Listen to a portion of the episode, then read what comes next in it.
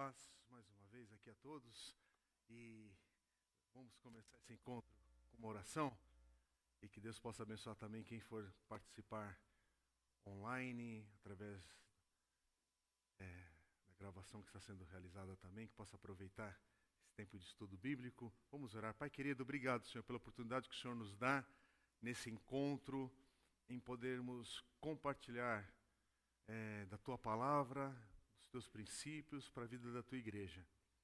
E é isso que queremos, Senhor.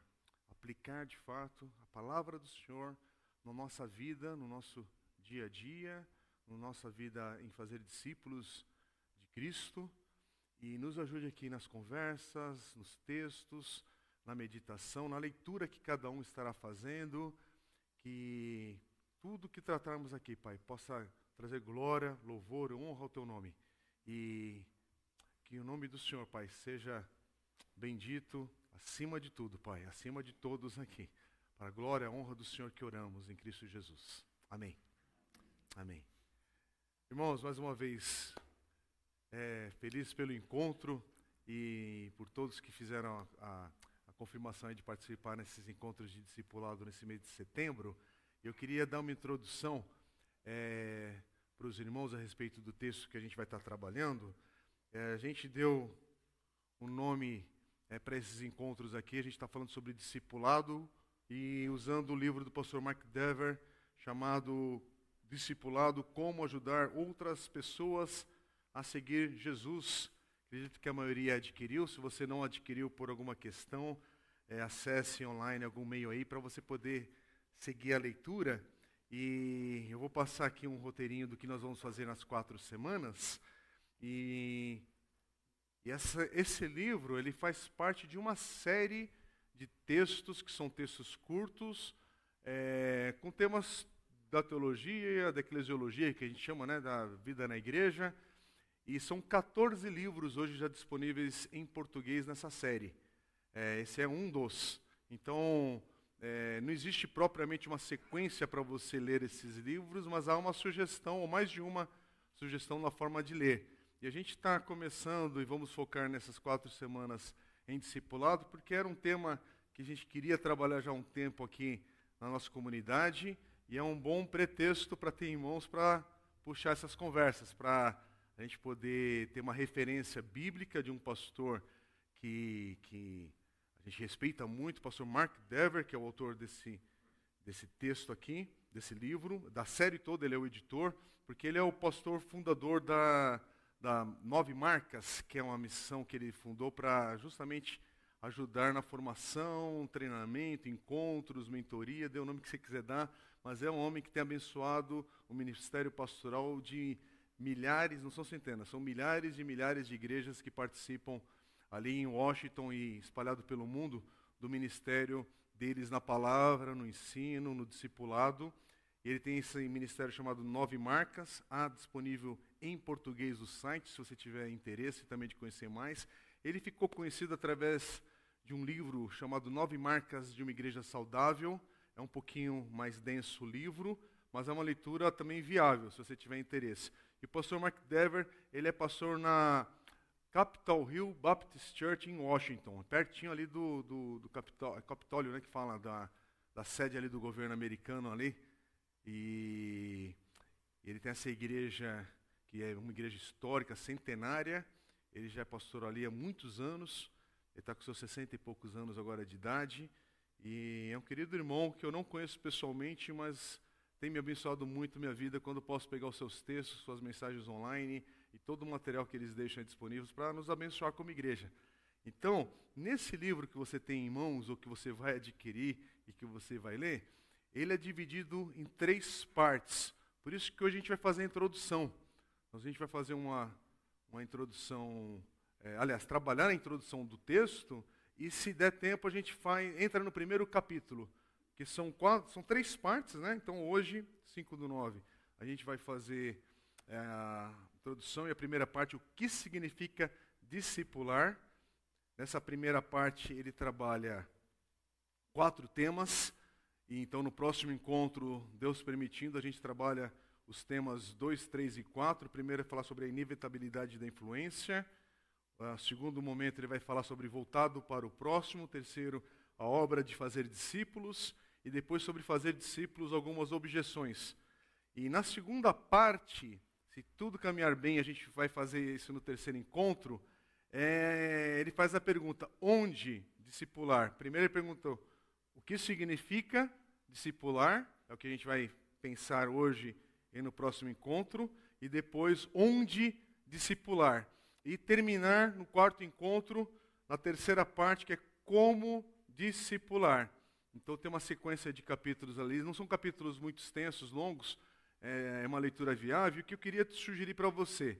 Alguns irmãos aqui fizeram a leitura da introdução, então amém, graças a Deus por isso. Mas eu vou seguir pela leitura do texto, dando alguns destaques, para a gente poder ter uma, uma base aqui, para a gente poder prosseguir é, na, na nossa conversa, no nosso estudo, com alguns textos bíblicos. E na próxima semana, no próximo encontro, é, que você leia a primeira parte toda. Então, leia a introdução, a primeira parte que você vai conseguir ler é, nesses próximos dias, sem forçar muito a questão de agenda, porque né, não são tantas páginas assim, apesar de serem quatro capítulos, tá bem? E aí, a cada encontro, a gente pontua para onde estamos indo e o que, que a gente vai fazer no encontro seguinte, tá bem? Então, logo para início, eu queria só referenciar um texto bíblico, Colossenses 1, 28, para nós lermos. Abre a sua Bíblia, porque aqui é um encontro de discipulado. Discipulado se faz com Bíblia. A minha está digital hoje, porque está aqui no texto já do PowerPoint. Mas esse texto não está na citação do livro, mas é o nosso texto para nos ajudar aí. Está sendo projetado, é uma pegadinha também, mas eu quero que você abra sua Bíblia aí e a gente vai, vai caminhando junto, tá bem? Alguém com a voz boa, faça a leitura. Ah, desculpa, tem a questão do microfone, como nós estamos gravando. Eu acho que a, a bateria está acabando ali. Esse microfone aqui não vai dar certo, não. Então, enquanto troco o microfone, fazer a leitura eu mesmo, tá bom? E a gente já ajusta. Colossenses 1, 28 diz assim: Portanto, proclamamos a Cristo, advertindo a todos e ensinando a cada um com toda a sabedoria, para apresentá-los maduros em Cristo. Talvez na sua versão fale perfeito. E esse maduro aqui está na NVT, em algumas poucas traduções, que é o sentido dessa palavra perfeito. É, que a gente leve alguém a ser maduro em Cristo. Aqui é uma afirmação de Paulo. É, é possível amadurecer na fé.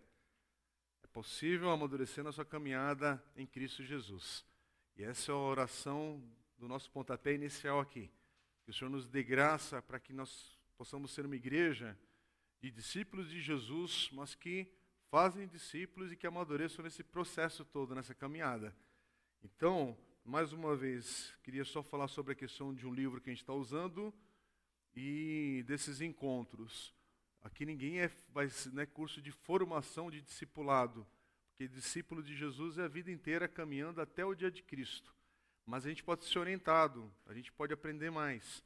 Então, quando foi sugerido esse livro, é porque é uma excelente ferramenta clara bíblica e que nos ajuda nesse processo, pela palavra de Deus, a irmos também um texto de um pastor que caminha com o Senhor e que a gente vê vida de Cristo nele, na formação de discípulos ali é, na sua igreja e no seu ministério.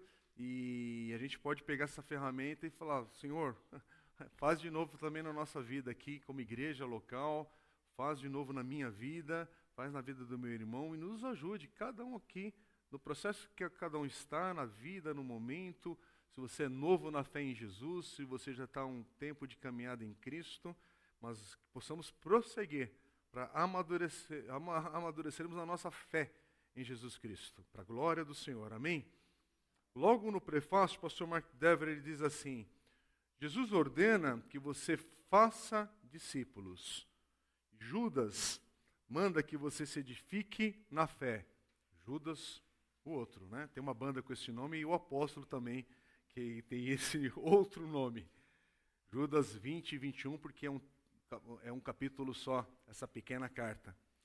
Pedro, aqui são palavras do pastor Mark Dever, Pedro o conclama ao uso de seus dons para servir as pessoas. E Paulo o chama a dizer a verdade em amor, a fim de que sua igreja amadureça. Olha de novo essa expressão de amadurecermos, da gente prosseguir, avançar, crescer. E como é claro em Mateus 28, 18 a 20, o grande, grande mandamento ali sobre a grande comissão, que vem vir junto com o grande mandamento em Marcos, que a gente vai ler daqui a pouco, mas a grande comissão aqui que Jesus fala à igreja, para fazermos discípulos ensinando, ensinando tudo o que Jesus deixou para nós, nos ensinou, ensinou seus discípulos. E o microfone já está ok ou ainda está tá com dificuldade? Então não vamos ter microfone, né? Se conseguirmos, joia. Se não, fique em paz aí também. Nenhum grande problema. É que só para o pessoal participar, como está gravando, aí tem que. É, é, o recurso aí, senão não vai ajudar. É, mas eu queria ler, deixa eu abrir aqui, questão de leitura à noite aqui. Quero ler o texto corretamente, espera aí. Mateus 28, 18 a 20. Vou ler na NVI. Jesus aproximou-se deles, falando dos discípulos, disse: Foi-me dada toda a autoridade nos céus e na terra. Portanto, vão e façam discípulos de todas as nações, batizando-os em nome do Pai, do Filho e do Espírito Santo, ensinando-os a obedecer a tudo que eu ordenei a vocês, e eu estarei sempre com vocês até o fim dos tempos. Amém? Mais uma vez, mandamento do Senhor para a nossa vida, não é uma sugestão. É Jesus nos ensinando a caminharmos em obediência a essa palavra dele. Então, o princípio é que ele tem autoridade, tem toda a autoridade nos céus e na terra, e por causa dessa autoridade, ele afirma: vão e façam. Tenha dúvida sobre esse processo. Vai e faça discípulos com a tua vida. Vai e faça discípulos. Aqui não fala para vai e faça diversos cursos. Vai e aguarde ter um diploma. Vai e aguarde isso, aquilo, outro. Está falando com gente que está seguindo, que está caminhando, que está no processo de amadurecimento diferente. Mas ele fala, vá, faça discípulos, e ele fala ainda de todas as nações. Então, por que, que a obra missionária está no DNA toda a igreja? Não importa pequena ou gigante, enorme, mega church, que o pessoal dá esse nome, né? Fazer discípulos de todas as nações é uma ordenança de Jesus, não é uma, algo que nós questionamos para ver, será que foi isso que ele quis dizer mesmo? Para fazer discípulos de todas as nações. Então, enquanto nós estamos aqui, nós também estamos lá. Enquanto nós estamos aqui, a gente vê oportunidades para encorajar, servir, orar, ofertar. E busca oportunidades para servir as diversas oportunidades da vida, onde Deus te coloca e, ao cruzar a rua, ao cruzar a rua e ir numa outra comunidade étnica, de uma comunidade étnica que a gente tem hoje em quase toda a cidade aqui na, na grande metrópole aqui de São Paulo, região metropolitana, é, mas no Brasil todo. Mas sabe de uma obra missionária sendo feita? Você ouve falar da Convenção Batista Brasileira com a Junta de Missões Mundiais e há uma possibilidade de você orar ou ofertar? Também é ir. Você sabe de uma necessidade na sua igreja local, onde nós também apoiamos um missionário. É, a gente não fala sobre a quantidade do que, que você pode ou deve fazer. A sua generosidade é diante do Senhor que você vai considerar essas questões e o seu momento, mas orar sempre, contribuir sempre que possível. Mas você está numa igreja local, fazer discípulos de todas as nações é no agora. Então, por isso que essa conversa e falar sobre missões é presente na vida da igreja sempre, sempre e sempre. Porque um dia nós fomos alcançados, porque alguém saiu da zona de conforto e investiu no Brasil como campo missionário.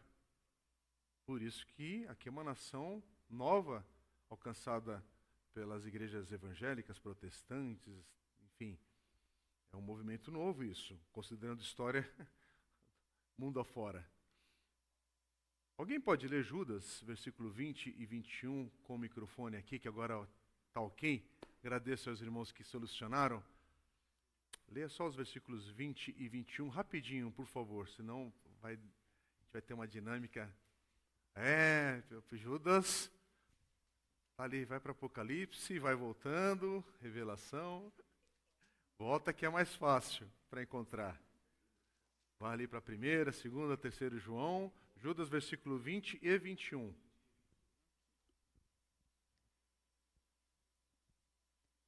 Vós, porém, amados, edificando-vos na vossa fé santíssima, orando no Espírito Santo, guardai-vos do amor de Deus, esperando a misericórdia de nosso Senhor Jesus Cristo para a vida eterna.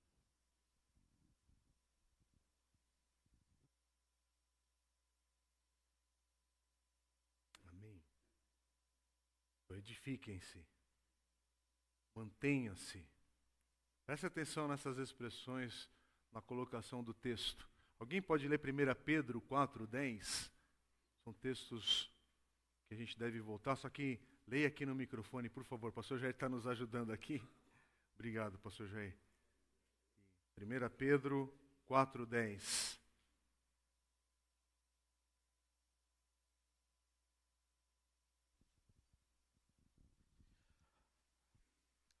Cada um exerce o dom que recebeu para servir os outros, administrando fielmente a graça de Deus em suas múltiplas formas. Então, o dom que você recebeu para servir. Todos. É com todo nascido de novo. Dons que recebeu para servir aos outros. Então a palavra de Deus ela está te afirmando que de alguma medida você é capacitado para servir, para ser bênção, para abençoar, porque a ideia de servir aqui não é o fazer algo apenas braçal. É abençoar, colocar a tua vida, o dom que Deus te deu. Alguém pode ler Efésios 4, versículo 13 e 15? Precisa ler o versículo 14. Leia com o do microfone, por favor.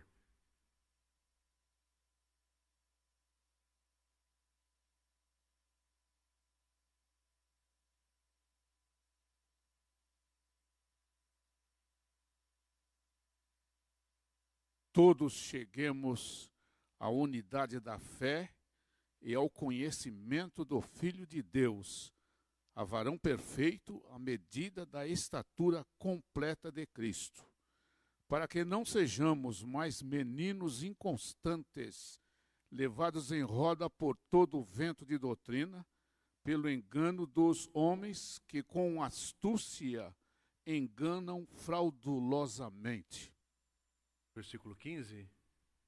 Antes. Isso, é. Antes, seguindo a verdade em caridade, cresçamos em tudo naquele que é a cabeça, Cristo. Então, Paulo aqui lembra: cresça. É para crescer, não é para ficar atrofiado na sua vida espiritual de discípulo de Jesus. É para crescer é para amadurecer, é para prosseguir, é para não se conformar com a sua história de 10 anos atrás e não perceber nenhum crescimento em Cristo. Que o Senhor nos dê graça para que possamos perceber um na vida do outro crescimento, desde o teu novo nascimento em Cristo Jesus, para a glória do Senhor e que a igreja vibre por isso, glorifique o nome do Senhor por isso, mas que a gente veja a vida amadurecendo, o amor pelo reino de Deus tomando forma, A mente de Cristo sendo formada em você. E a mente de Cristo não é decorar versículo bíblico. Pode também até acontecer isso.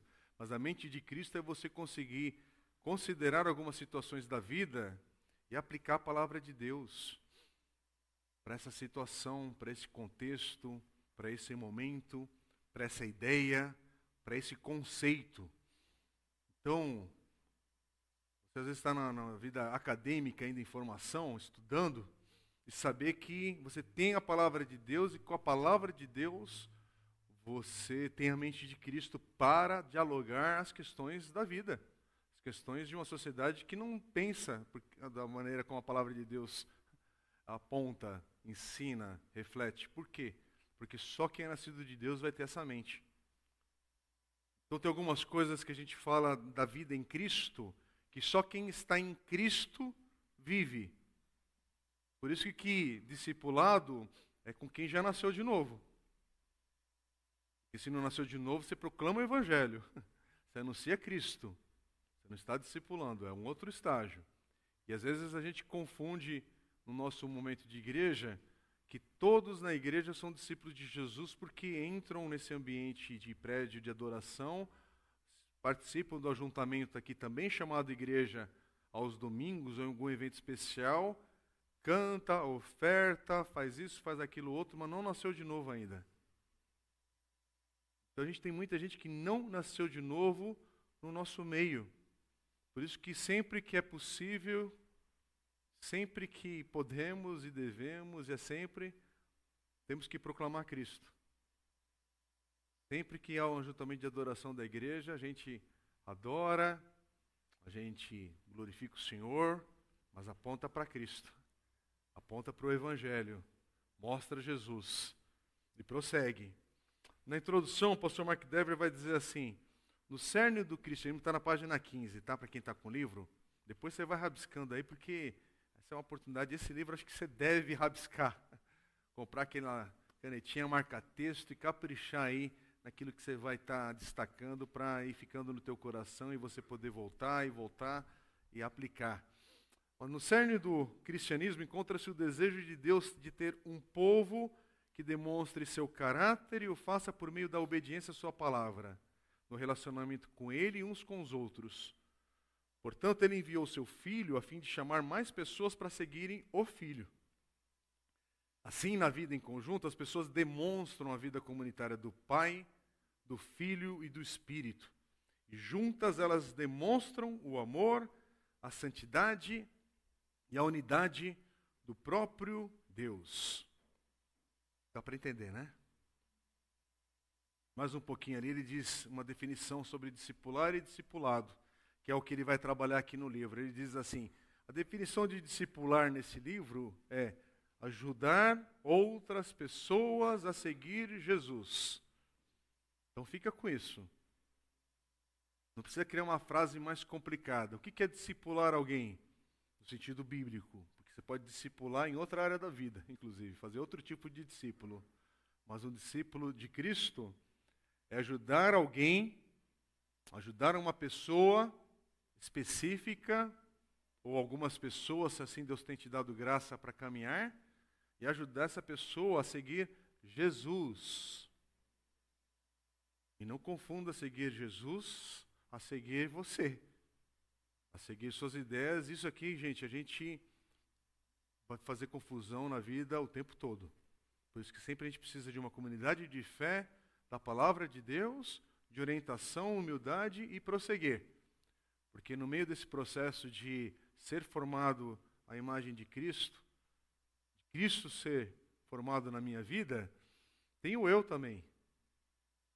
Tem o meu olhar, tem o meu jeito de olhar para a palavra de Deus e querer filtrar algumas coisas sem estar com a lente do Evangelho limpa, limpando né, essa, esse olhar para o texto, esse discernimento. Por isso que o problema é sempre o meu coração nesses processos todos. Mas isso não para nos amedrontar, né, mas para a gente sempre olhar com humildade e falar: olha, eu estou tentando te levar também nessa caminhada a seguir Jesus. Se no processo eu não conseguir fazer isso, me ajude também a seguir a Cristo. Porque em Cristo, cada um aqui ajuda um outro. Em Cristo, cada um que está em Cristo caminha junto para que Cristo seja formado em nós. Não naqueles que estão abaixo de mim. Não é nesse tipo de hierarquia que está se falando aqui. Sim, temos irmãos que têm maturidade, irmãos que têm mais conhecimento bíblico, inclusive, de vida, de experiências, e isso não tem a ver com idade, aí tem a ver, às vezes, com as experiências no Senhor e com a vida em Cristo, e com o tempo de vida, de, de discipulado de vida em Cristo séria. Também, mas não necessariamente idade. Mas a gente vai caminhando com humildade entre todos nós, porque a igreja forma discípulos de Cristo.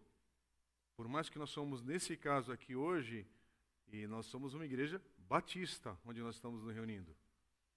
Então, o, a referência batista é para nos ajudar nessa caminhada em Cristo, a nos lembrar que somos igreja do Senhor, da tradição cristã evangélica.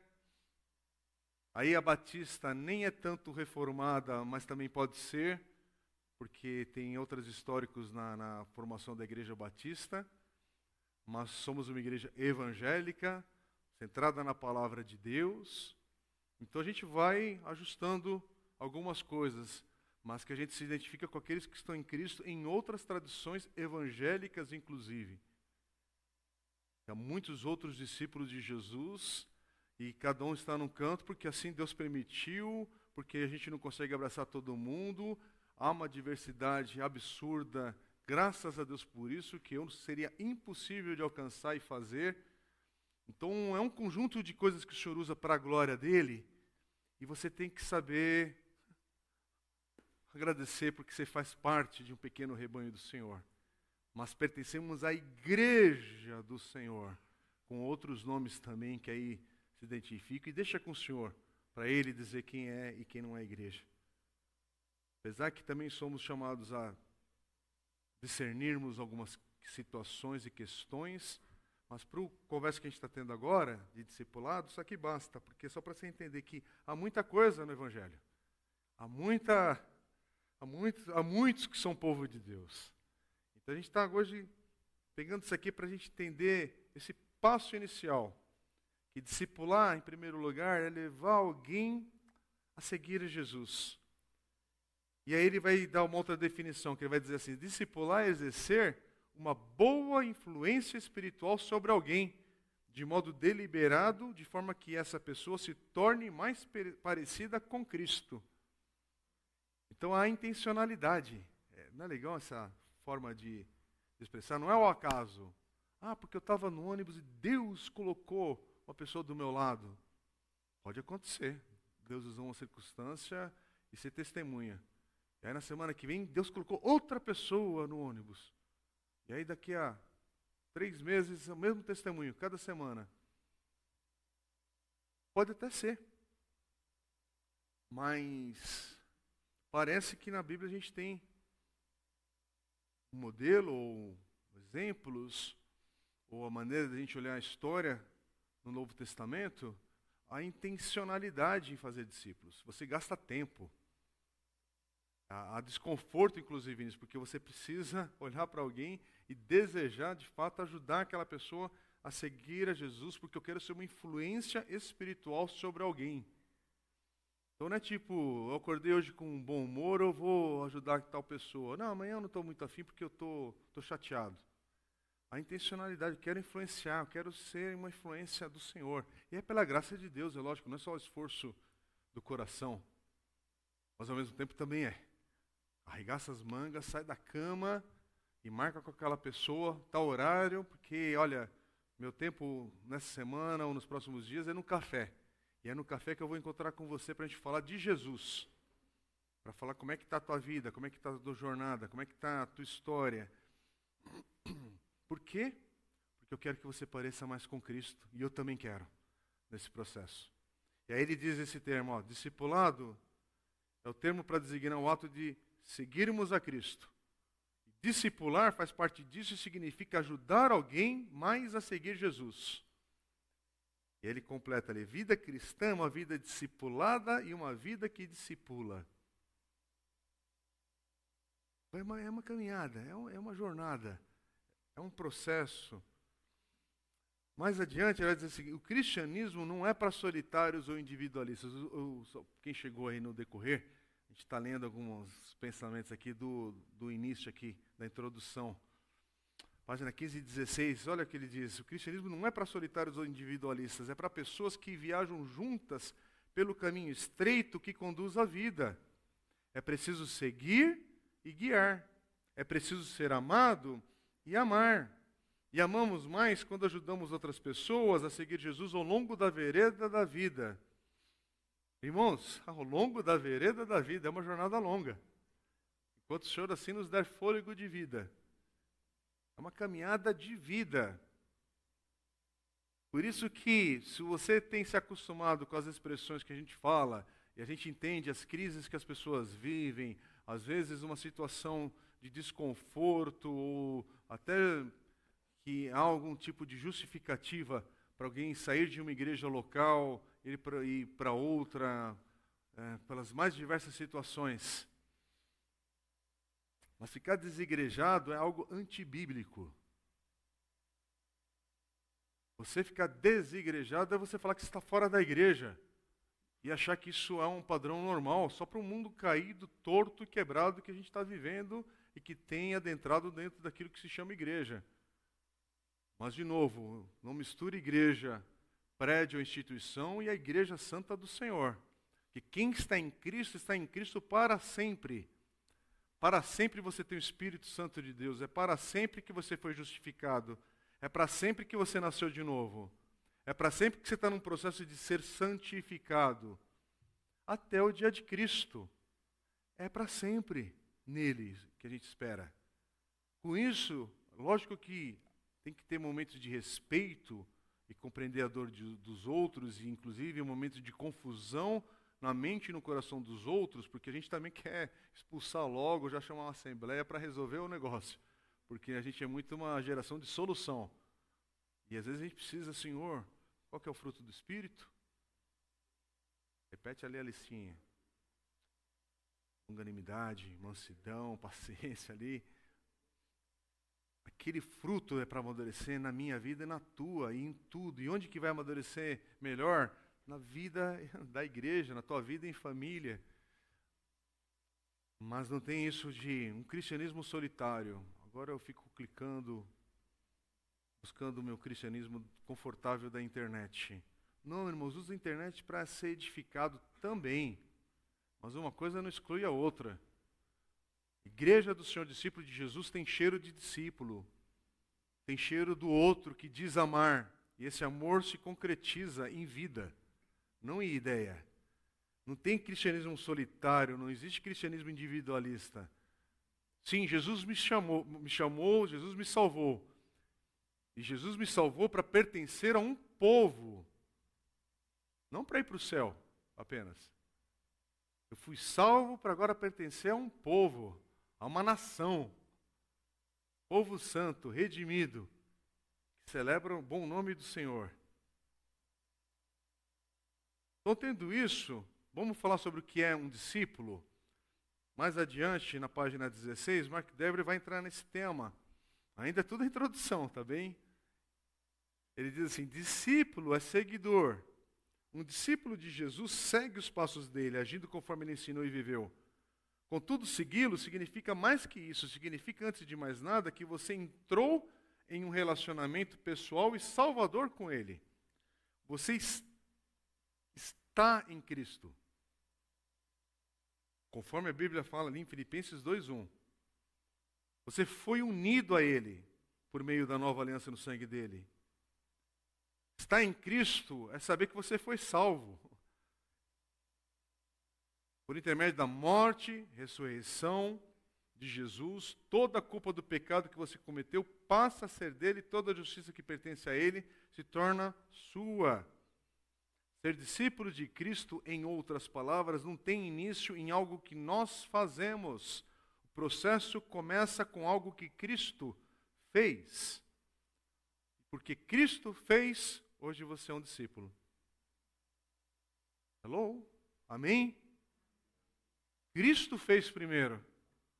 Porque se você é um discípulo hoje, é o exemplo de que ano que você nasceu, pensa aí. E traz a sua memória. Quando você nasceu, Cristo já tinha feito. Irmãos, isso é libertador para o teu coração e para o meu. Aquele ano que você nasceu, bonitinho, fofinho, uma esperança para a família aí, muito motivo de louvor e gratidão a Deus, mesmo pesando nem dois quilos e meio, alguns, né? Eu mesmo fiquei na incubadora, né, que fala, fiquei mais de um mês ali, nasci, nasci prematuro. Olha, olha o que deu. Magrinho, diz minha mãe. Minha mãe escondia do meu pai quando ia dar banho, de tão magro que eu era, meu pai não me vê, ali nos primeiros dias. Aí deu esse menininho aqui, magrinho, aí até hoje. Mas irmãos, a questão é, você hoje é um discípulo de Jesus, não é porque você foi convencido do Evangelho, é porque, em primeiro lugar, Jesus fez. Jesus fez algo. Isso aqui é libertador, irmãos, porque se você tinha que fazer alguma coisa, é um peso muito grande para você e para a tua história. Então, lembrar que é pela graça que eu sou salvo. Pela fé, pela graça, é tudo misturado ali. Começou com algo que Cristo fez e glorificado seja o Senhor por isso. Porque uma igreja que não entende esse início entra num caminho de muita confusão, porque haja esforço para as coisas darem certo. Mas quando você sabe que, peraí, Cristo já fez, eu caminho agora com a minha fé orientada nessa verdade. Por isso que o que é um discípulo? Vamos para o texto de Marcos, Marcos 8, 34. Vamos ler juntos? Está aí, vai estar projetado. Próximo slide. Marcos 8, 34.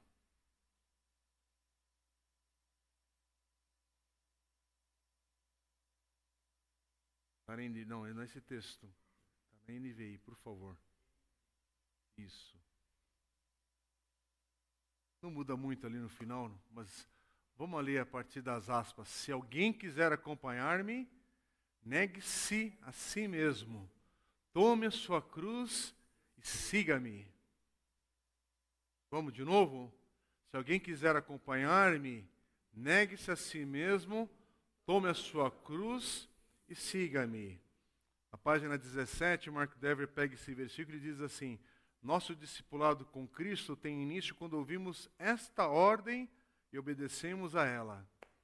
Siga-me. Siga-me. Jesus falou isso para você? Siga-me. Todo discípulo de Jesus sabe que tem um momento na sua vida que você entendeu que Jesus estava dando essa ordem para a tua vida. Siga-me. Não é siga-me, Igreja Batista, preciso bater nessa tecla para tirar do nosso olhar a religião onde a gente cresce, praticando nossa vida religiosa. Não há nenhum problema com essas palavras, mas aqui é só um lugar dentro das nossas limitações. A obra do que Cristo fez é maior do que esse prédio da instituição, de tudo que a gente está falando. Cristo fez e Cristo nos chamou. E junto com esse siga-me, o versículo diz: negue-se a si mesmo Tome a sua cruz e siga-me. Negue-se a si mesmo, tome a sua cruz e siga-me. Em outras palavras, arrependa-se. Arrependa, creia, prossiga. Porque o Evangelho tem um ponto de arrependimento. Confessar os seus pecados diante do Senhor e prosseguir, porque é para seguir. Não é simplesmente ser salvo e fazer besteira. É seguir a Cristo. Seguir. É lembrar disso todo dia. Em toda a idade que você for traçando. Subiu mais um aninho? Continua seguindo. Subiu mais um degrau? Continua seguindo. Está na terceira idade? Continua seguindo e firme. Vai seguindo. Da infância ao mais adulto entre nós, mais idoso, Siga Jesus. Por isso que, desde pequeno, no meio da igreja, a gente investe nas crianças, mas não é para fazer lavagem cerebral nelas, é para que elas sejam alcançadas também pelo Evangelho, desde pequenas. Com a palavra, com a salvação, com o amor de Deus, e conheçam, experimentem isso, pelo exemplo que ela vê em casa, pelo exemplo que ela vê na igreja local onde a sua família congrega, e vê que é vida, que é verdade. É verdade aquilo que eles pregam, é verdade aquilo que eles estão anunciando, é verdade, faz sentido. E ela entendeu o dia que o Senhor também vai falar para cada uma das nossas crianças: siga-me. E ao mesmo tempo descansar, porque enquanto elas estão nesse tempo também da consciência que só o Senhor sabe tratar dessa parte, descansa, toda criança é do Senhor. Não tenha dúvida sobre isso. Toda criança é do Senhor. Louvado seja o Senhor, porque o Senhor, a maneira de, de Cristo ver cada uma das nossas crianças é de uma maneira linda. Até porque é para a gente olhar para nossas crianças e se inspirar, inspirarmos nelas também. Mas chega um momento que a gente não tem uma tabela também para traduzir esse negócio, que chega um momento que é, é o passo delas. Não sei se é com oito anos, não sei se é com nove, se é com dez, se é com. Não sei. Mas chega um momento que ela vai entender e falar assim: eu quero seguir também Jesus. Eu quero afirmar isso. Quando é que foi? Que data que foi? Que horário que foi esse negócio? Não sei. Só sei que sei. Só sei que o evangelho me alcançou. Elas sabem. É muito especial isso, irmãos. Por isso que a igreja, a gente está aqui para caminhar junto, para servir. Não é para ficar com binóculo olhando, mas é aquele lá, será que foi alcançado? E não sei, não, não, mas continua seguindo. Não, não é para a gente seguir nesse olhômetro, não.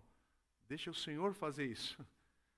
A gente vai vivendo, ensinando e tentando que a nossa vida influencie mais pessoas possível. O que é um discípulo? Cristãos são pessoas que têm fé, página 18, fé verdadeira em Cristo, que demonstram, ao depositar neles, suas esperanças, seus temores e sua vida de forma plena. Eles o seguem aonde quer que ele os guie. Não é mais você quem estabelece o programa da sua vida, e sim Jesus Cristo. Você pertence a Ele. Não sou de vós mesmos, é o texto que estava no livro, por isso que está com essa tradução. Paulo diz: Fostes comprado por um preço. 1 Coríntios 6, 19 e 20. Jesus não é só nosso Salvador, Ele é nosso Senhor. E apesar de está separada na frase, é uma coisa só. Ele é Senhor e Salvador. Não tente separar isso. Não tente quantificar o quanto ele é Senhor e quanto é, entendeu? Ele é o nosso Salvador e ele é o nosso Senhor. Agora o que eu acho bonito nessa frase é que a vida em Cristo demonstra essa, essa vida em Cristo.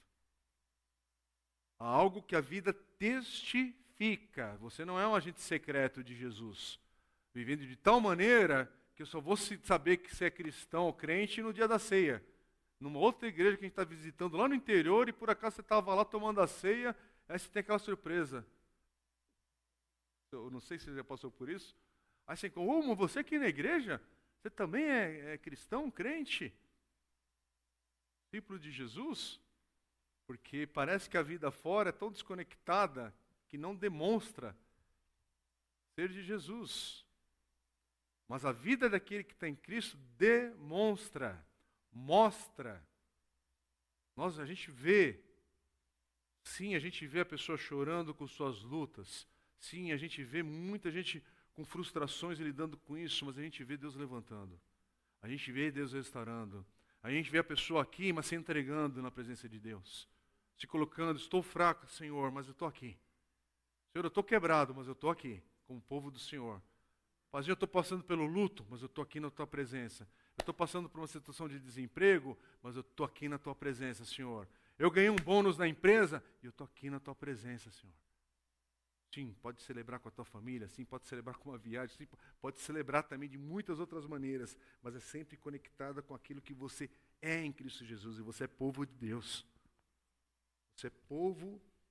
Desculpem, gente, está saindo aqui. Você é, é povo de Deus, não é um indivíduo do Senhor.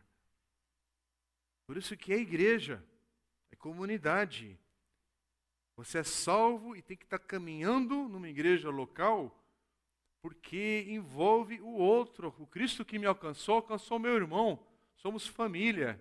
É por isso que você tem Cristo na tua vida, você tem desejo de estar com teu irmão na fé. De novo, irmãos, por favor, quando eu falo essa frase, ela não é absoluta no, no sentido de que alguém está com alguma situação de impedimento de vir à igreja, que nós somos impossíveis de ficar detectando isso e ficar pesquisando agora os porquês. Mas você está entendendo, porque a gente vive num mundo que não para. Se a gente for controlar as agendas uns dos outros, a gente pira, a gente vai ficar doente de alma. É uma piração só. Mas, por outro lado, chegou um tempo também que é tanto, tanto faz e, e, e tudo parece. Vida em Cristo tem cheiro de igreja, do outro. Daquele que nasceu de novo também, que você glorifica o Senhor por causa disso.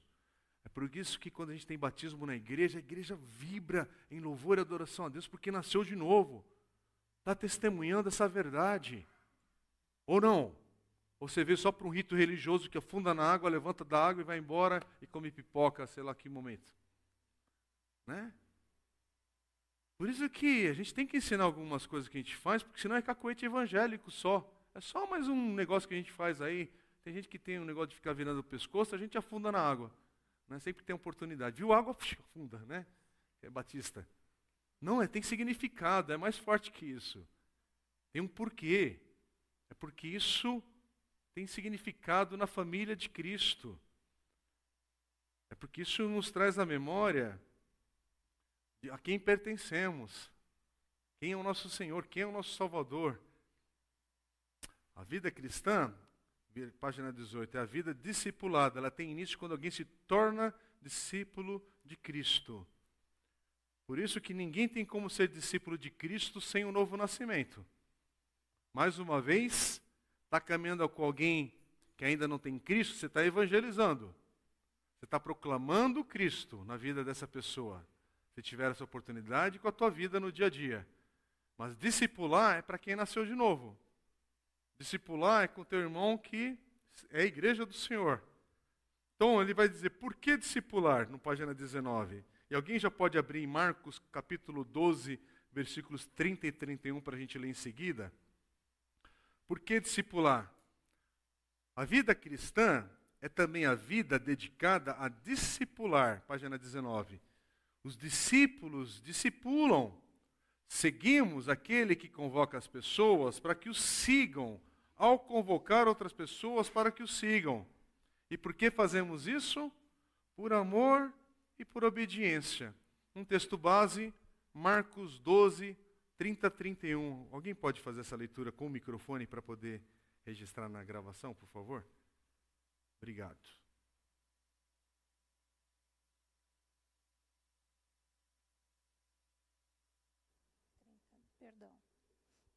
Ame o Senhor seu Deus de todo o seu coração, de toda a sua alma, de todo o seu entendimento e de todas as suas forças. O segundo é este: ame o seu próximo como a si mesmo. Não existe mandamento maior do que estes.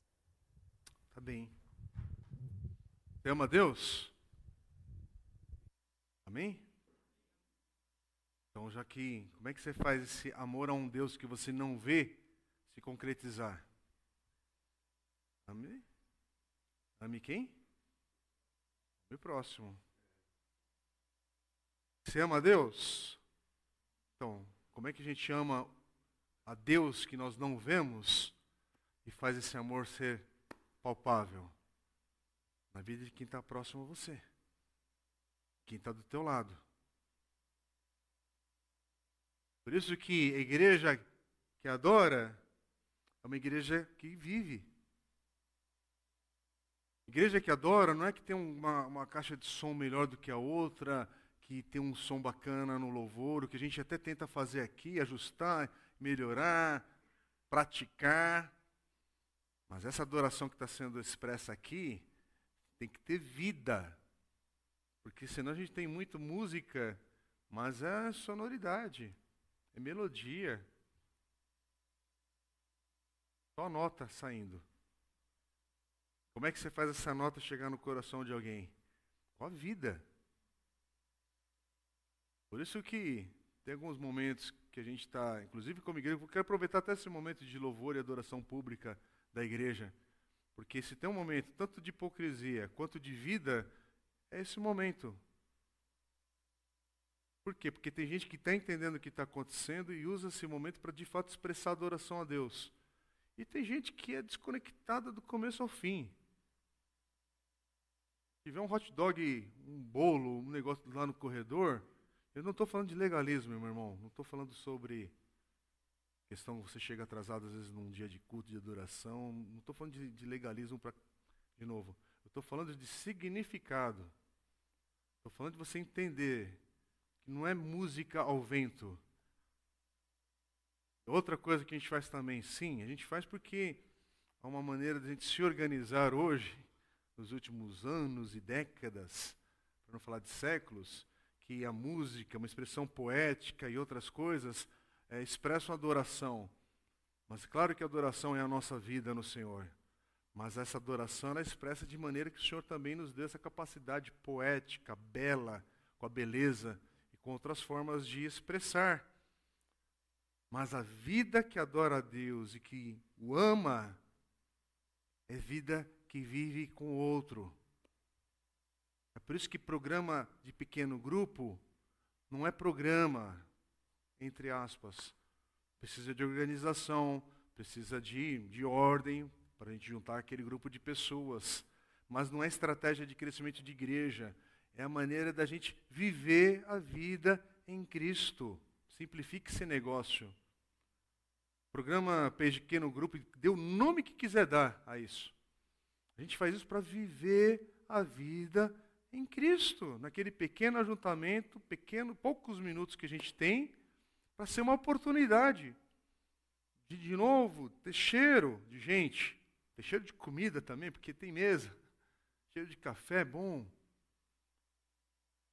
E aliás, por falar em cheiro de café, aqui dar uma pausa agora, porque temos um encontro de discipulado. E é isso, a gente não vem aqui só para ficar tal. Aí a gente vem também para tá à mesa. Por quê? Porque tem vida nesse lugar. Né? Tem papel também, tem caneta, tem um monte de coisa acontecendo. Mas tem vida. Então eu quero te convidar nesse sentido. A gente vai fazer uma pausa agora. Vamos retomar, irmãos, então? A segunda parte, para a gente terminar esse primeiro encontro. A gente está ainda na introdução, no ponto que o pastor Mark Dever está explicando justamente por que discipular. É, eu queria só destacar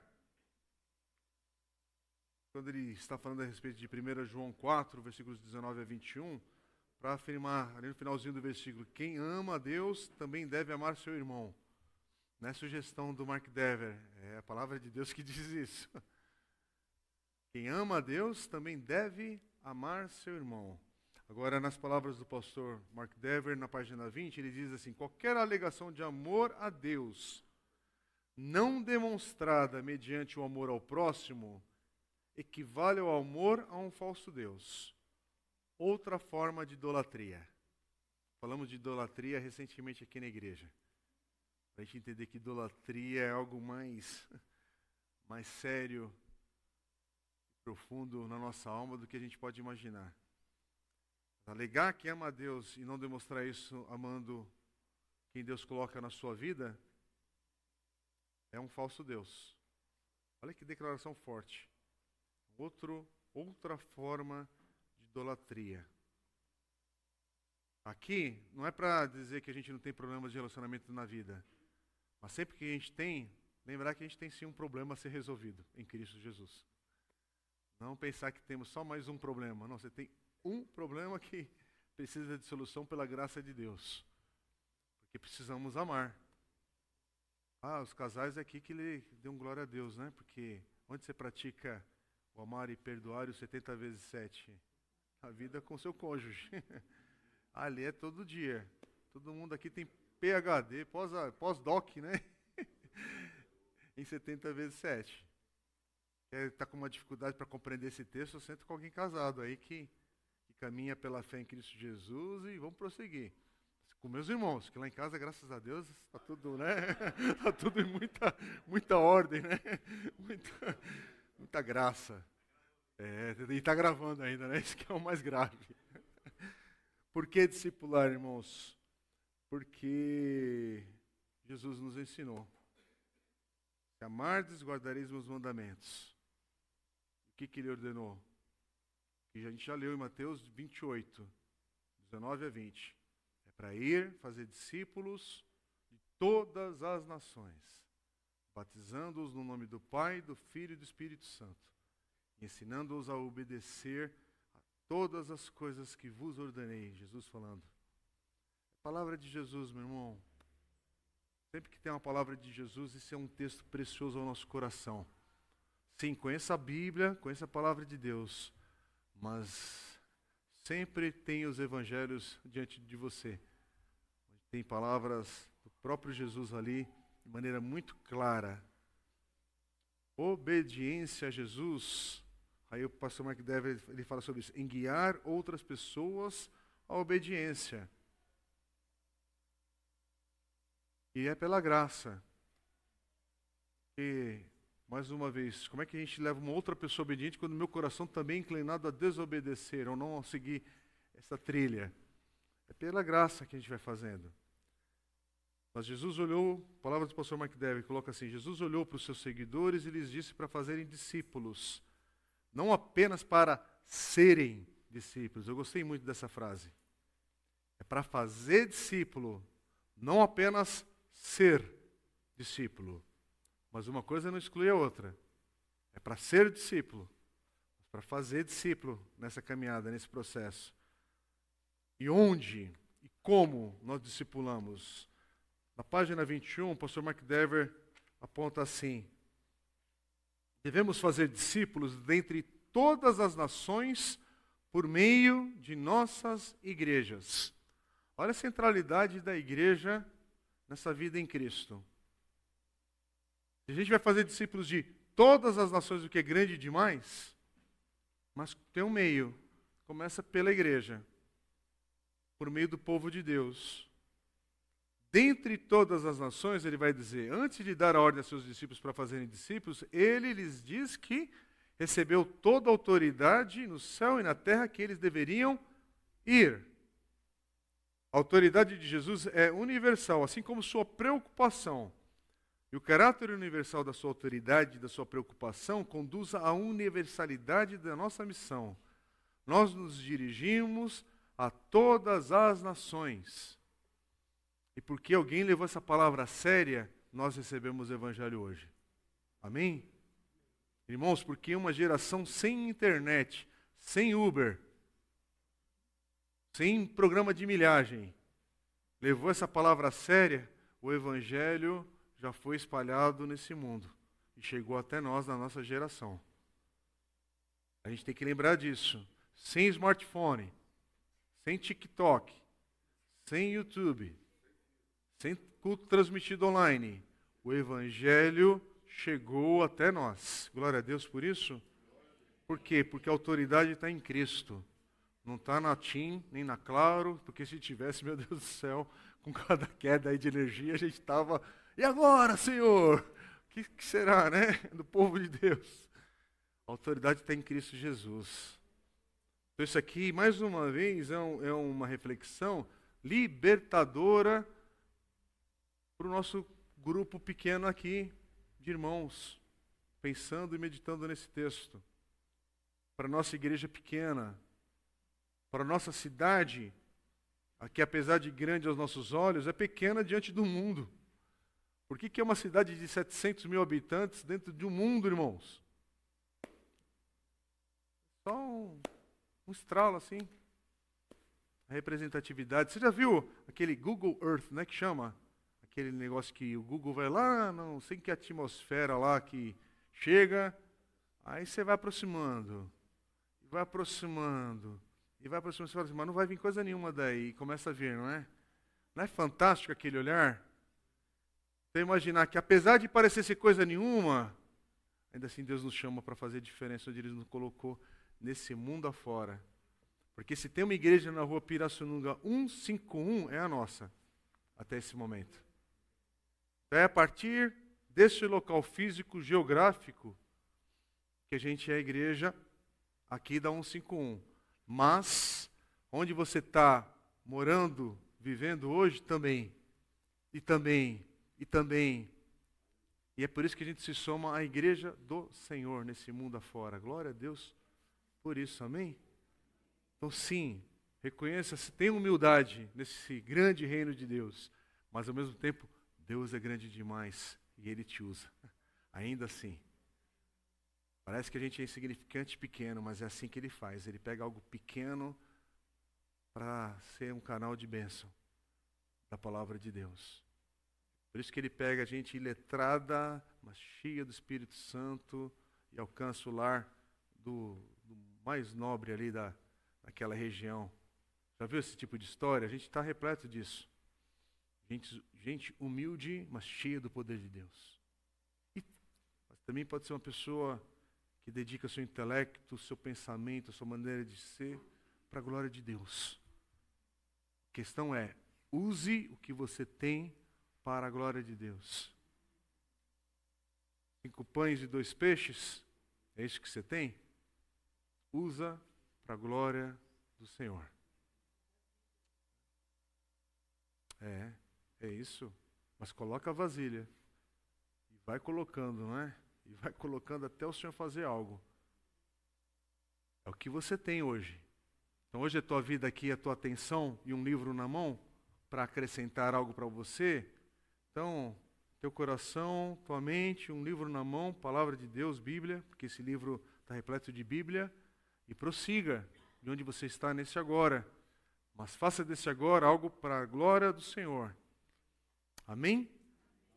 Quase um pouquinho sobre onde e como discipular. Página 21 para 22, ele vai dizer assim: Por meio de nossas igrejas, mais uma vez, depois de fazer de dizer aos discípulos que fizessem discípulos, ele lhes diz de que maneira? Mediante o batismo e o ensino. Não é interessante? E aí ele vai falar um pouquinho mais adiante. O ministério das ordenanças e o ministério de ensino são realizados primordialmente. Presta atenção na palavra. Não está falando exclusivamente. Está falando primordialmente pelas igrejas. As igrejas cumprem a grande comissão e discipular é trabalho delas. Igreja, povo de Deus. Aqui não está falando sobre igreja, instituição, mas que também pode fazer parte disso. Porque somos uma instituição batista na cidade de Santo André com CNPJ para ter organização. Que, a partir dessa referência, tem um povo de Deus que aqui o Senhor permite se congregar debaixo desse leque. Então a gente tem que só falar assim para, ao mesmo tempo que não é, é e pode ser mas tem a ver com o povo de Deus unido em Cristo Jesus, fazendo a obra do Senhor, mesmo sem organização institucional, mas você sabe que é a igreja do Senhor, não é o indivíduo. Então aqui é um sentido diferente daquilo que você faz individualmente, servindo a Cristo, que há um espaço para isso, e do povo de Deus unido e servindo. Por que, que eu estou destacando isso? Porque ele vai dizer mais adiante, por meio da ministração do batismo, tá isso está entre a página 21 e 22. Eu estou, como eu já tinha digitado aqui, eu não sei exatamente o ponto aí. Ele vai falar assim: por meio da ministração do batismo e da ceia do Senhor pela igreja, reconhecemos uns aos outros como. Como é que a gente reconhece? Então a tua vida é reconhecida como um crente no Senhor alguém que caminha com você na igreja do Senhor reconhece que você é um crente do Senhor. E como é que eu sei que você não é um crente nominal apenas? A princípio, eu não sei com absoluta certeza, e talvez eu não saiba, não é para eu saber. Porque tem algo que só o Senhor que fez na vida de cada um aqui. Mas por outro lado, a gente caminha junto. A gente chora, ri junto. A gente serve, contribui, participa da vida juntos. Mas tem uma coisa que a igreja, só a igreja faz. E aí a gente precisa fazer alguns ajustes por causa dessa pandemia que nós vivemos. Um tempo de, de uma adversidade, como a doença, fomos para esse universo do mundo online e aí fizemos algumas questões das ordenanças também, por exemplo, o batismo foi feito online, foi estimulado, um monte de coisa. Por quê? Porque a gente estava perdidinho, sem saber se a igreja prática, vi, é, prática quer dizer, não, palpável, né? Nessa circunstância, é algo que surpreendeu a todo mundo. Foi no mundo inteiro. Passada essa fase de pandemia, eu acho que todo mundo entendeu que os sacramentos ou a ministração do batismo e da ceia do Senhor é feito com um grupo da igreja de Cristo. É mais fácil fazer numa igreja local ou a partir de um grupo de uma igreja local. Por quê? Porque há um povo de Deus ali, com uma liderança do Senhor ali, que vai reconhecer uns aos outros como crentes no Senhor. Por isso que o batismo em nome do Pai, do Filho e do Espírito Santo é para reconhecer que essa pessoa, de fato, ela deu esse testemunho público afirmando: Olha, eu nasci de novo, Jesus Cristo é meu Senhor e Salvador.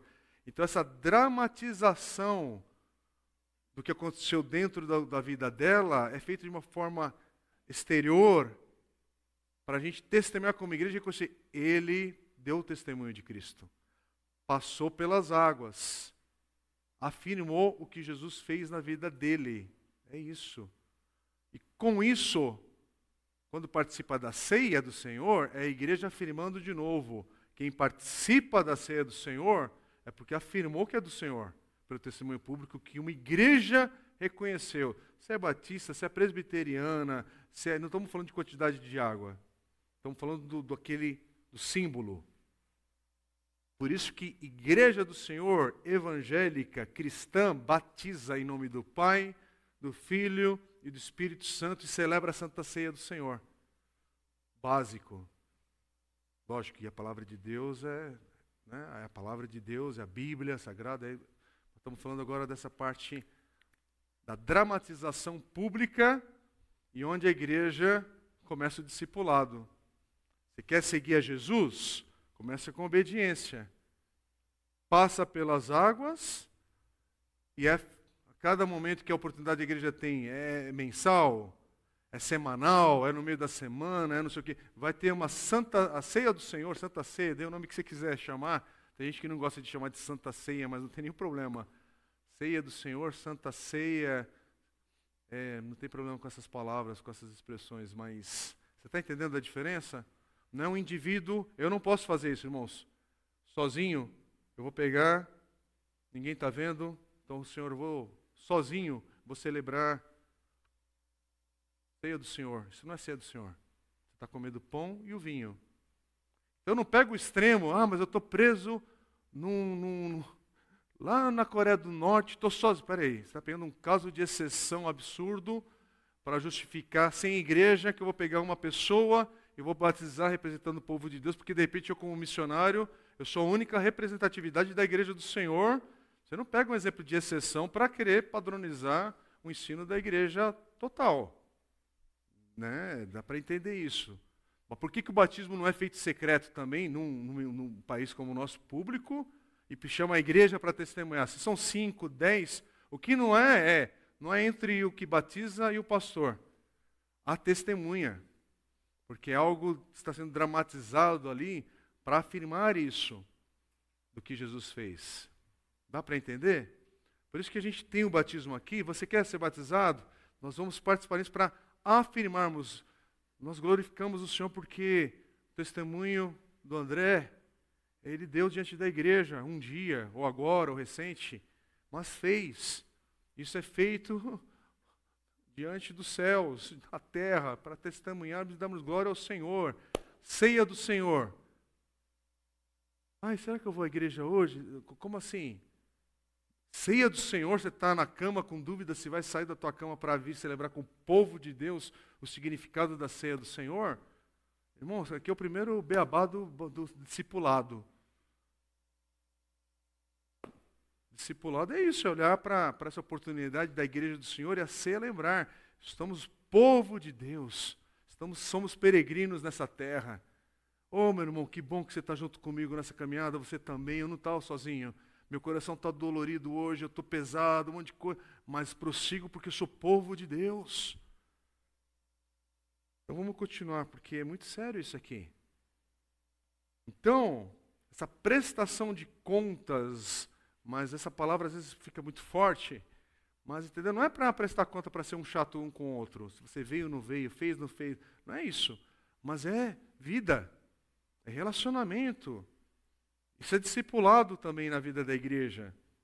Isso é o ministério do ensino da igreja que ele está falando aqui por meio dos presbíteros, dos demais crentes aqui com seus dons, a obedecer, aprenderem a obedecer a tudo que Jesus ordenou. E aí ele diz: o primeiro ambiente que os cristãos deveriam normalmente procurar para ser discipulados e para discipular é a comunhão da igreja local, tanto reunida quanto espalhada. Amém? Concluindo a introdução, ele diz assim: discipular, segundo a Bíblia, página 23 auxilia outras pessoas a seguir Jesus ao exercer deliberadamente uma boa influência espiritual sobre elas. Isso se dá em grande parte nas igrejas e por meio delas. E aí ele diz assim: quando você vai à igreja aos domingos, é uma pergunta, só se preocupa com o que pode obter ou também busca formas de contribuir? Examina teu coração. E como você usa suas refeições do tempo livre ao longo da semana? Opa, não é só ouvir a igreja? Não. E outras oportunidades que Deus te dá? Ah, sim, você tem trabalho, você tem algumas questões que você está ali servindo ao Senhor por meio da tua profissão. E então, no meio da tua profissão, você não fica mandando João 14, 6 né, para o e-mail da empresa, né? Para o presidente da empresa receber lá. Né, e caminho que você vai ver é outro, né? Que vai chegar lá para RH. Né? Então, assim, mas tem um momento da tua refeição semanal, tem outras oportunidades. Você planeja, olha o que o Dever vai colocar, você planeja estratégias para evangelizar e meios de, de edificar outros cristãos? Tem que planejar, tem que pensar, tem que buscar oportunidades. E ele continua na página 23. Parte de ser um discípulo, na verdade, é discipular. Parte do processo de crescimento em maturidade é ajudar o próximo a crescer em maturidade. Irmãos, quer amadurecer? Ajude alguém a amadurecer junto. É o, é, o, é o, básico de qualquer treino, de qualquer equipe. Os atletas da igreja, desde o futebol, do, do desafio ao galo, né? lembra dessa atividade? Agora fui longe, né? né? Não vou falar de outras copas aqui, porque ele está longe. Mas você tem que treinar. Como é que você treina junto para ficar bom? Treinando. Você faz o outro ficar bom e fica bom no processo junto. Então, amadurecer na fé em Cristo Jesus é uma decisão. Ajude alguém a amadurecer na fé. E você vai entrar também no processo de amadurecer na fé. Faça nada para ajudar alguém a amadurecer na fé. Você vai terminar um ano como você está. É matemática pura. Zero mais zero. Senhor, multiplica. Tudo que eu não dou ao Senhor, multiplica agora para a glória do teu nome. O Senhor está multiplicando nesse exato. Oração respondida. O Senhor já respondeu. O Senhor já multiplicou os seus recursos. Aquilo que você nada dá, Ele está multiplicando agora. E eu oro que Ele multiplique mais do que o dobro. Né? Ué, é isso que às vezes a gente faz com as nossas finanças e não entende que é uma, uma linguagem para a gente aprender na vida espiritual, em outras coisas.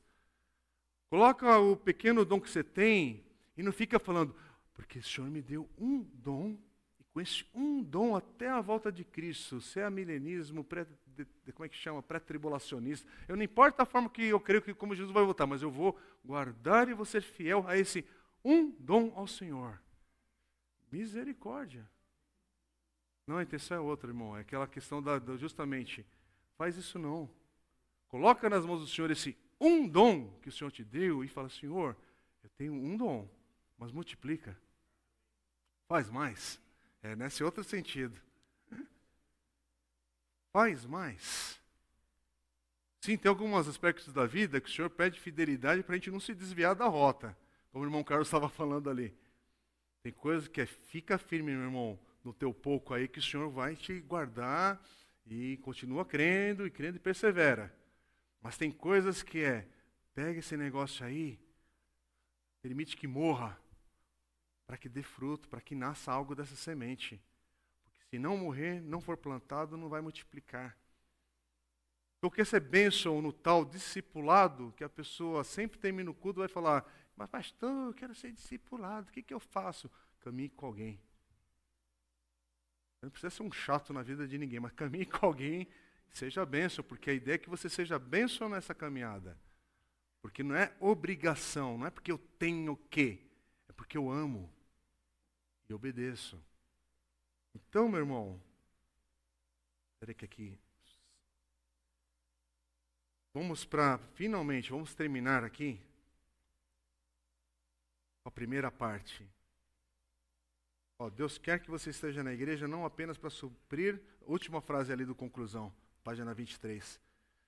Deus quer que você esteja na igreja não apenas para suprir suas necessidades, mas também para ser preparado, estimulado a cuidar de outras pessoas. Irmãos, cuidar de outras pessoas, é, é, é, somos todos chamados a fazer isso. Não é o Ministério da Ação Social. O Ministério da Ação Social tem algo específico de cuidado, prático, de um recurso, de uma atenção, tal. Mas cuidar de gente é o chamado da igreja do Senhor. Não é trabalho terceirizado. Não é trabalho que você passa para a liderança da igreja com os nomes dos irmãos. Aqui são os irmãos que têm que ser visitados. Pode ser também, porque há algumas coisas né, que envolvem visitar a casa do outro, um hospital e, e outras coisas. Mas cuidar de gente Cuidar do outro é o papel da igreja. Por isso que igreja não é o evento. O evento é um pretexto para que a igreja prossiga. Mas a igreja cuida de gente, cuida de pessoas. E aí, na primeira parte, capítulo 1, a gente entra na parte do que significa discipular. Eu vou entrar nessa parte porque é um capítulo muito curtinho. São duas folhinhas aí. E você lê em cinco minutos, você leu essa parte. Por isso que eu queria te encorajar a ler a introdução e o capítulo 1, e aí você separa os próximos dias para você ler a sequência do capítulo, do, todo o bloco 1, né? Para a gente chegar aqui na próxima semana e acompanhar e pensar junto esse, esse, esse o que significa discipular. Página 29, Mark Dever vai dizer assim: primeiro ele vai apontar logo no início, né? Está falando que todos nós vamos ser transformados de alguma maneira na vida. Ninguém passa por essa vida sem ser transformado. Todos estão mudando, desde o nascimento até a morte. Todos nós seremos mudados. Agora, a questão é se essas mudanças serão para a glória do Senhor ou não. Como a gente está vendo também aqui na igreja nas mensagens aos domingos. Mas na página 29, ele é interessante que ele coloca assim: todos, presta atenção nesse todos, todos inevitavelmente seremos influenciados por outras pessoas. E assim influenciaremos outras pessoas. Então, parte desse princípio. Todos influenciam. Ninguém é isento. Mesmo aquele que diz eu não quero influenciar, já está influenciando. Porque não existe essa parte do vou esperar para ver o que acontece. Já está influenciando. Seu não já está influenciando. Ele coloca o exemplo do pai ausente. O pai ausente já influenciou o filho, mesmo estando ausente. A ausência já é um discipulado, é uma influência. Mas ele coloca a citação aqui de 1 Coríntios 15, 33. As más companhias corrompem os bons costumes, diz Paulo. E um pouco de fermento leveda toda a massa. No capítulo 5, versículo 6. Aí ele continua dizendo assim: as pessoas à sua volta o influenciarão para o bem ou para o mal. Crianças, adolescentes, jovens, adultos e idosos. Quem está na tua volta te influencia. Tanto que você sabe que existem estudos, né? Se você se for uma pessoa que é rodeada só de pessoas negativas, você pode ver que o teu processo de vida de caminhada, a tua língua, o teu jeito, o resultado da tua vida, como você vai agregar coisas negativas. Aqui não é uma mística, não é nada de eureka. Há estudos que falam sobre isso. Uma pessoa que se junta com cinco, só amigo fracassado. Grupo dos fracassados. Né? Faz isso. E eu não estou falando assim que ninguém aqui experimenta tragédia, porque todo mundo também tem, uma, tem um momento ali do deserto que é um momento de transformação. Mas o deserto na vida do cristão não é sem Jesus. É uma outra coisa.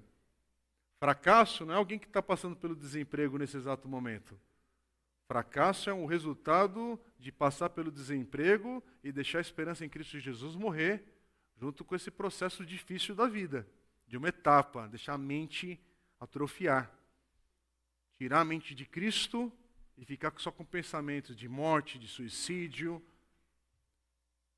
Caminho da depressão, meu irmão. O que é o caminho da depressão? Claro que pode ter a questão da saúde da pessoa. Claro que a pessoa precisa chegar ao ponto de necessitar de uma, medicação. Claro que pode acontecer um monte de coisa. Mas ninguém fica depressivo do domingo, depois de comer no tendalgril ali, encheu a pança, e na segunda-feira você tá, não é depressivo, você está com outra questão, né? Mas ninguém fica depressivo de um domingo para o outro. É um processo lento que vai te destruindo e vai te influenciando.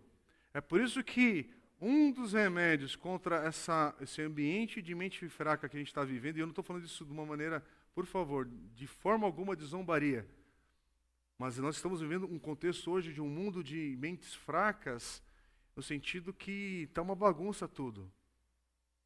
Tudo tem alguma coisa que, alguma, algum sintoma médico de doença tem nome. Com isso, de novo, não estou falando que não pode ter descobertas científicas da saúde para nos ajudar a ter mais sabedoria para algumas coisas, mas alguma coisa está errada e eu acho que todo mundo aqui está percebendo. O rei está nu e está todo mundo do, dando palma. Sabe aquele, aquela historinha do rei está nu? Estamos vivendo isso, meus irmãos. O rei está nu e ninguém está conseguindo gritar. Está todo mundo vendo. Será que está acontecendo no nosso meio agora e a gente não está sabendo lidar com isso? Contudo, vamos voltar para cá. Porque essa questão da influência nos pega na caminhada em Cristo. Todos estamos influenciando. Você está influenciando alguém, meu irmão, nesse exato momento, por mais que você não caminhe com alguém. O seu não caminhar com alguém já é uma influência. É isso que eu quero que você pense junto comigo, porque também eu estou falando, isso está reverberando em mim, tá? Estou falando aqui para falar para o outro. Quando eu falo, estou compartilhando, mas o negócio bate dentro de mim também. Então, quando você se ausenta de alguma questão, essa sua ausência influencia. Para o bem ou para o mal. Ah, ele está aqui na frase mesmo, eu nem estava lendo aqui, estava aqui o exemplo. Um pai ausente influencia seus filhos, mesmo que não faça parte da vida deles. Nenhum de nós é uma ilha. E aí mais adiante ele vai dizendo: sua vida impacta as pessoas à sua volta. Mesmo que você esteja no fundo do poço, ou não se sinta respeitado pelas pessoas que o cercam, mas a sua vida ela influencia e vai influenciar até o fim.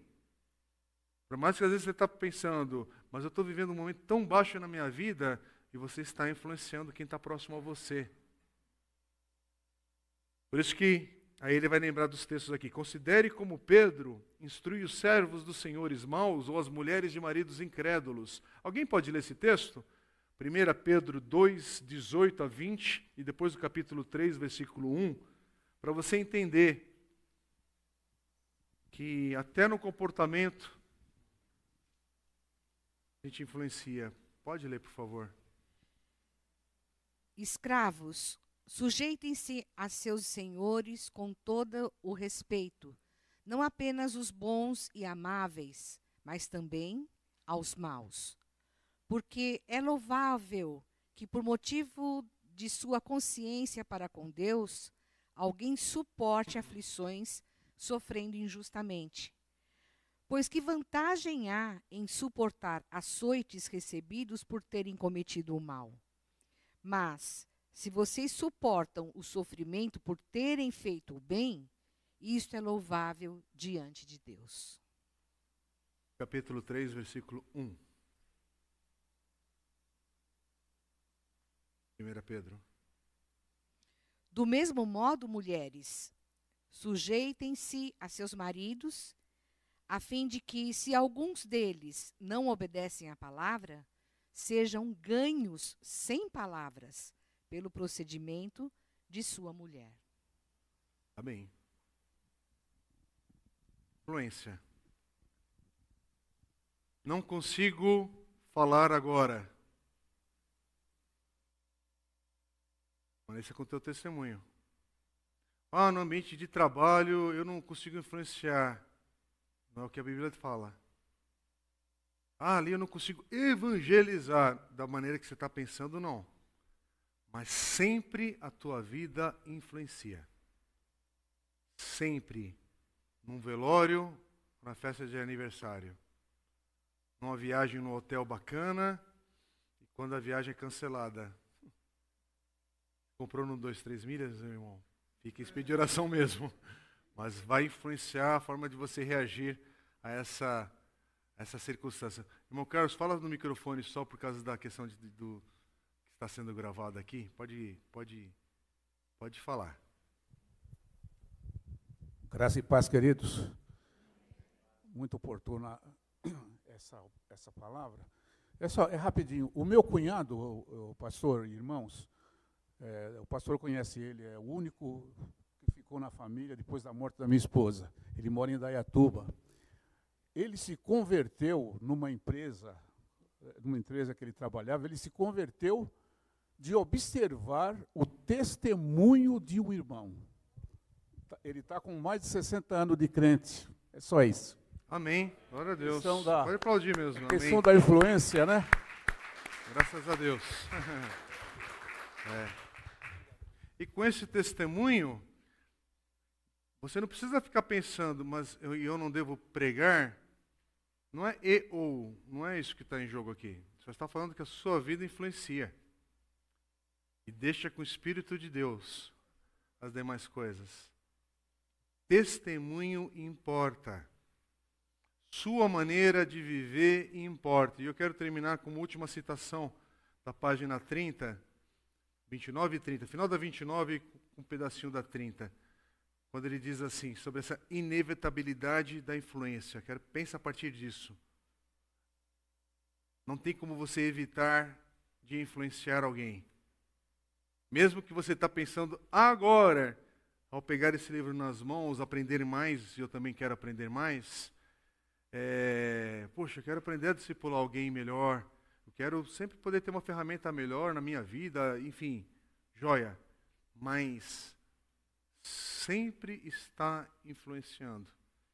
Que Deus dê graça a partir de um tempo como esse que a gente vai dedicar aqui nessas hoje mais três semanas, as leituras e seu dia a dia de convivência, vindo da igreja, pequeno grupo, compartilhar com outras pessoas aqui, lembra disso.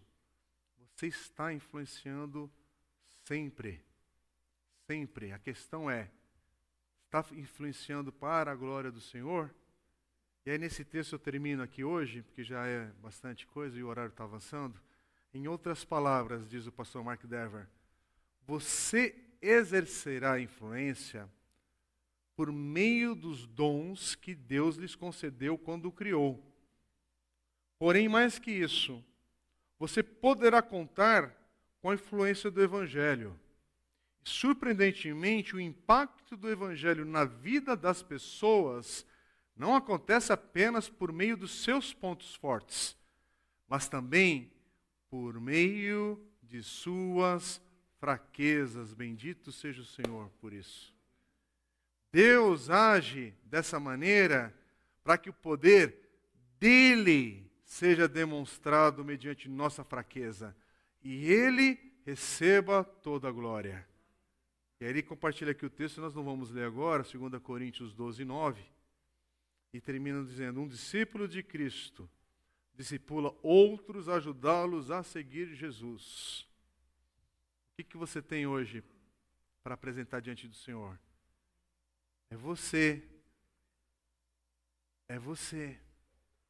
É você com a sua história de o que, que você já aprendeu na vida. É você com os cursos que você já fez na vida. É você com a ausência desses cursos que você deveria ter feito na vida e não fez, por, sei lá pelo quê. É você com a condição financeira que você tem hoje na tua vida. É você com o casamento que você tem hoje na vida. Não esperando se eu vou casar, não vou casar, se vai ter filho, não vai ter filho, o que, que vai acontecer. Não, não. Neste agora, com as fraquezas que você conhece da tua vida, coloca isso diante do Senhor, porque para o mundo, quem é fraco já é um derrotado. Mas para o Senhor, quem é fraco hoje, ele vai manifestar a glória dele para continuar alcançando os seus. Por quê? Porque a glória é do Senhor, sempre. Então, irmãos, descansa e trabalha. Não é legal essa forma de pensar? Descansa e trabalha. Como diz alguém, eu não estou lembrando o autor agora, mas eu li recentemente e não está me vindo à memória. Se eu lembrar, depois eu cito. Mas alguém falou: se você não consegue descansar em um dia da semana, é porque você está se levando muito a sério. Se você não consegue tirar um dia para descansar, é porque você está se levando muito a sério. E o descansar aqui é no sentido de um dia que se consagra ao Senhor para adorá-lo como igreja do Senhor. E você separa esse dia para falar, não, esse dia eu não batalho as minhas causas. Essa, esse dia aqui é o dia do Senhor. Se é sábado, domingo, segunda, terça, você tem um calendário diferente. Mas você está entendendo que eu estou falando de ritmo na vida. Discipulado envolve isso. Eu quero obedecer o que Jesus me ensinou. Com aquilo que Jesus me ensinou, quero viver para influenciar os outros. Então começa com cada um aqui, onde você está aqui hoje, nos ajustes que o Senhor já está fazendo na nossa vida. Eu quero te convidar para a gente orar, tá bom? O horário está mais avançado. Terça que vem a gente começa com tempo de reverberar aí a leitura e aí a gente prossegue, tá bom? De onde a gente está parando agora hoje. E já tem bastante coisa para cada um aqui de nós buscarmos em Deus. Pastor Jair, isso é esse culto com oração? Amém? Fique em pé, isso. Tá bem? Vamos ficar em pé, irmãos, aqui? Orar Isso. Obrigado. Senhor Deus e Pai, nós te louvamos, agradecidos por essa noite, Senhor, onde estivemos aprendendo sobre como ajudar outros a seguirem a Jesus. Primeiro, Senhor, queremos encher os nossos corações da tua palavra e nos desafiarmos de forma bíblica a evangelizar. E após alcançar os discípulos de Jesus, ensiná-los, Senhor, a serem verdadeira- verdadeiramente seguidores do Senhor. Que o Senhor nos guarde, que o Senhor nos abençoe nesta noite, que sejamos eh, refletindo a tua palavra que ouvimos e guardando em nosso coração para aplicá-la em todo momento. Te louvamos por tudo, em nome de Jesus. Amém.